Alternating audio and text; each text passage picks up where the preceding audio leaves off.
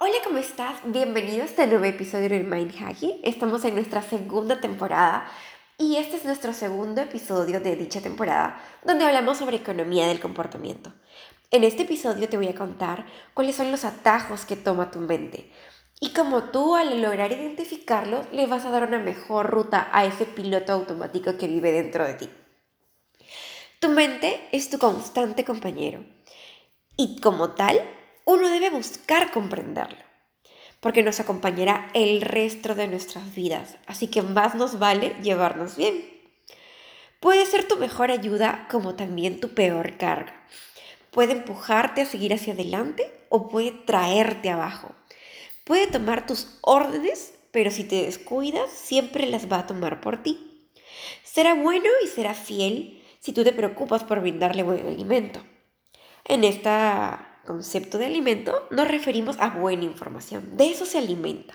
De buenas experiencias también. Es su postre favorito. Y de un hogar. ¿Qué será el entorno en el que tú sueles pasar? Donde sueles vivir? ¿Con quienes sueles convivir?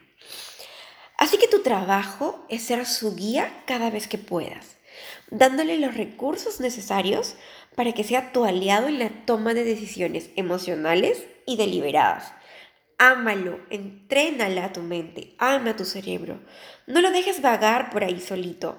Que sean un equipo es lo ideal. Tu mente y tu cerebro están diseñados para que sobrevivas en el peor de los casos y en el mejor de los casos para que realmente vivas y disfrutes de la vida. Pero debes saber que también está diseñado gran parte para que su trabajo sea en piloto automático y con la repetición crear rutas y atajos a las que ahora llamaremos heurísticas. Y las más conocidas y estudiadas son tres, disponibilidad, representatividad y ancla. Pero yo aquí te contaré unas más. Comencemos con disponibilidad, que se basa en la confianza de la búsqueda memorística que tú puedas tener. Y normalmente se basa también en lo que está más disponible en tu memoria en lo que escuchaste en la noticia, de repente escuchaste sobre asesinatos y ya crees que vives en un país repleto de, matanza y de muerte.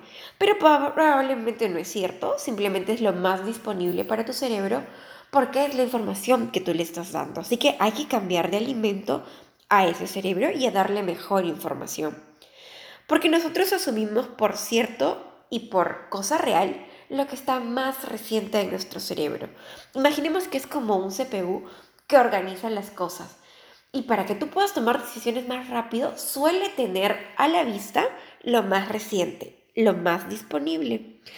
Y dependerá también del grado de cobertura de todos los medios a los que tú te expones.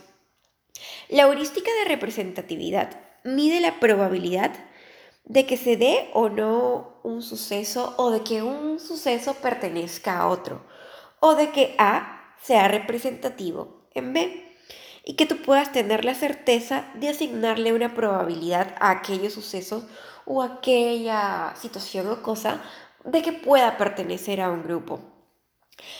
Y la heurística de ancla y la heurística afectiva las vamos a dividir aquí en dos.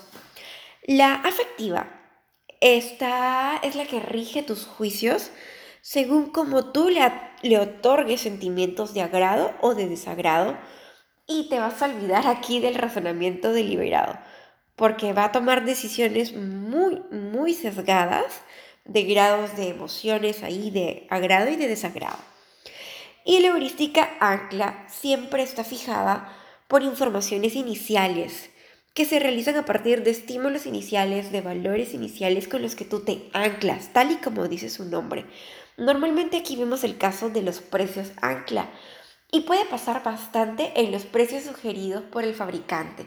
Tú te anclas a ese precio, crees que es justo y en base a eso tomas una decisión de adquirir o no un producto porque ya estás anclándote a un precio referencial. Otra heurística que me gustaría que compartir contigo es la heurística intuitiva. Y es que a veces estamos en situaciones difíciles que no sabemos cómo manejar. Y finalmente, muy a menudo, iremos por la más fácil, por la que más fácil se nos haga a nuestro sistema intuitivo y a la que menos riesgo corremos, porque siempre vamos a evitar quedar mal en alguna situación. Nuestro cerebro está diseñado para que nosotros nos alejemos de lo que nos pueda causar daño. Y finalmente actuamos de manera más intuitiva con los recursos que ya tenemos y que nos ayudan a tomar decisiones apresuradas. Otra heurística es la del estado de ánimo y de felicidad. De hecho, esta me parece súper divertida y que incluso logra dar cierta tranquilidad a las personas. Y se basa en un juego de preguntas. Kahneman en su libro Pensar rápido, pensar despacio te cuenta varios ejemplos. Pero la que me pareció súper genial era donde parten de una pregunta particular y luego seguida de esa te hacen una pregunta general como qué tan feliz eres. La particular que te hicieron al inicio, como que te pueden decir cuántas citas tuviste el mes pasado, te ayuda a que tú tengas un punto de referencia para que luego puedas responder qué tan feliz es tu vida. Probablemente no exista tal correlación, pero el que te lo pregunten en simultáneo, para ti sí existe cierta correlación. Así que puedes responder que sí, efectivamente eres feliz porque ya te dieron algo de donde partir. Y así nos vamos a dar cuenta que las heurísticas nos llevan a errores sistemáticos y previsibles, a las que a partir de ahora las vamos a llamar sesgos cognitivos, y que le dedicaremos próximos episodios para hablar a detalle de cada uno con casos específicos y cómo aprovecharlos y aprender a lidiar con ellos al mismo tiempo. Porque muchas de nuestras decisiones se basan en creencias relativas y la probabilidad de que algunos sucesos medio inciertos sucedan.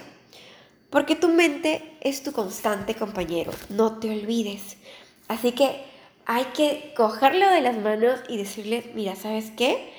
Yo sé que me pueden suceder cosas inciertas, pero juntos estamos en eso y yo te voy a nutrir de información y de recursos suficientes para que seas mi mejor aliado y tomemos buenas decisiones, vivamos muchos años y seamos felices. Y aquí te voy a dar dos de mis tips que te van a funcionar, porque ya que conoces cuáles son las heurísticas que te ayudan a tomar buenas o malas decisiones, pero rápidas, y tú puedas lidiar con estas, mira, son dos.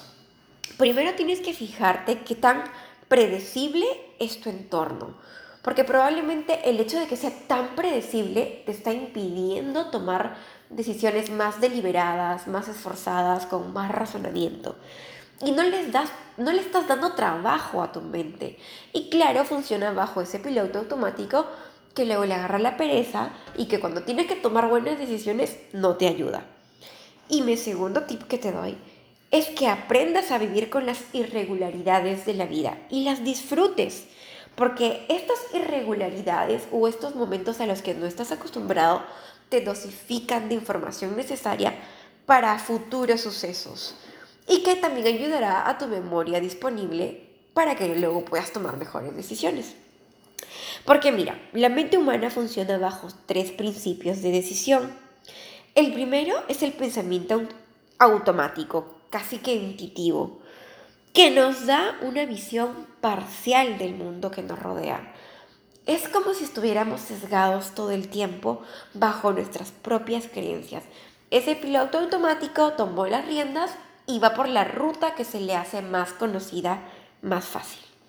El segundo principio es que el pensamiento también es social, porque al fin y al cabo somos animales sociales sujetos a la influencia de la presión social, de los medios, de las redes sociales, de los ideales y de las normas sociales. Pero ojo ahí, que siempre estamos, y es lo mejor, que siempre estemos en un elevar de conciencia. Seguir a la manada en algún momento nos facilita la vida, pero ten en cuenta que a veces la gente está siguiendo también a la manada. Todos siguen a la manada, sin preocuparse si de verdad están yendo por el camino correcto. Así que en un elevar de conciencia, te propongo que vayas más allá de este pensamiento social y que cuestiones los modelos sociales en los que estás viviendo y que a partir de eso empieces a tomar tus propias decisiones. Porque sabes qué? Eso es lo que te voy a explicar en el tercer principio, que es el pensamiento que se da por modelos mentales. Y a los modelos mentales los vamos a llamar conceptos que ya te han dado, o los prototipos que tienes de algo, los argumentos que has escuchado de terceros, las identificaciones, las categorías, son modelos mentales que finalmente los dio la sociedad y que ciertos o no están dados y que te ayudan a tomar decisiones, sí, pero hasta cierto punto. Así que habrá que buscar más allá de lo evidente o de lo conocido por tu manada para que tú puedas expandir tu, tu arquitectura de decisiones. Porque si los individuos responden experiencias no tan objetivas, siempre como ellos las ven, responden a representaciones mentales y probablemente esas representaciones mentales los ha llevado a crear conceptos, los ha llevado a crear argumentos que no siempre son válidos. Así que a cuestionarse todo. Porque imagínate qué pasaría si cuando debemos comportarnos como personas racionales, que ya sabemos que no lo somos, pero que la situación nos lo exige, sale nuestro piloto automático descarrilado y empieza a tomar decisiones basadas en conceptos que están dados, basados en pensamientos automáticos, basados en pensamientos sociales, y finalmente tenemos un resultado catastrófico. Así que por ahí hay que tratar de mejorar ese impulso irracional y aprender a identificarlo. Porque de hecho con la práctica y con el paso de los días, con estos conceptos que yo te estoy dando, tú los vas a identificar y vas a poder hacer algo al respecto. Porque así se trata la vida, de reconocer nuestros errores, entre comillas, o lo que nos está llevando a caer siempre en lo mismo. Y una vez que lo identifiquemos, podamos hacer algo respecto a eso. También nutrir nuestro inconsciente adaptativo es importante. De repente, antes de dormir, es bueno que siempre escuches información valiosa para que cuando descanses la vayas procesando y la vayas interiorizando. En este podcast yo te voy a contar muchas estrategias donde cómo le podrás dar sentido a este mundo, conociendo cómo te comportas, conociendo cómo se comportan los demás seres humanos y cómo tú puedes utilizar estas heurísticas, estos atajos mentales a tu favor, para que diseñes intervenciones dentro de tu entorno laboral, personal, social y puedas ayudar a más personas a tomar mejores decisiones.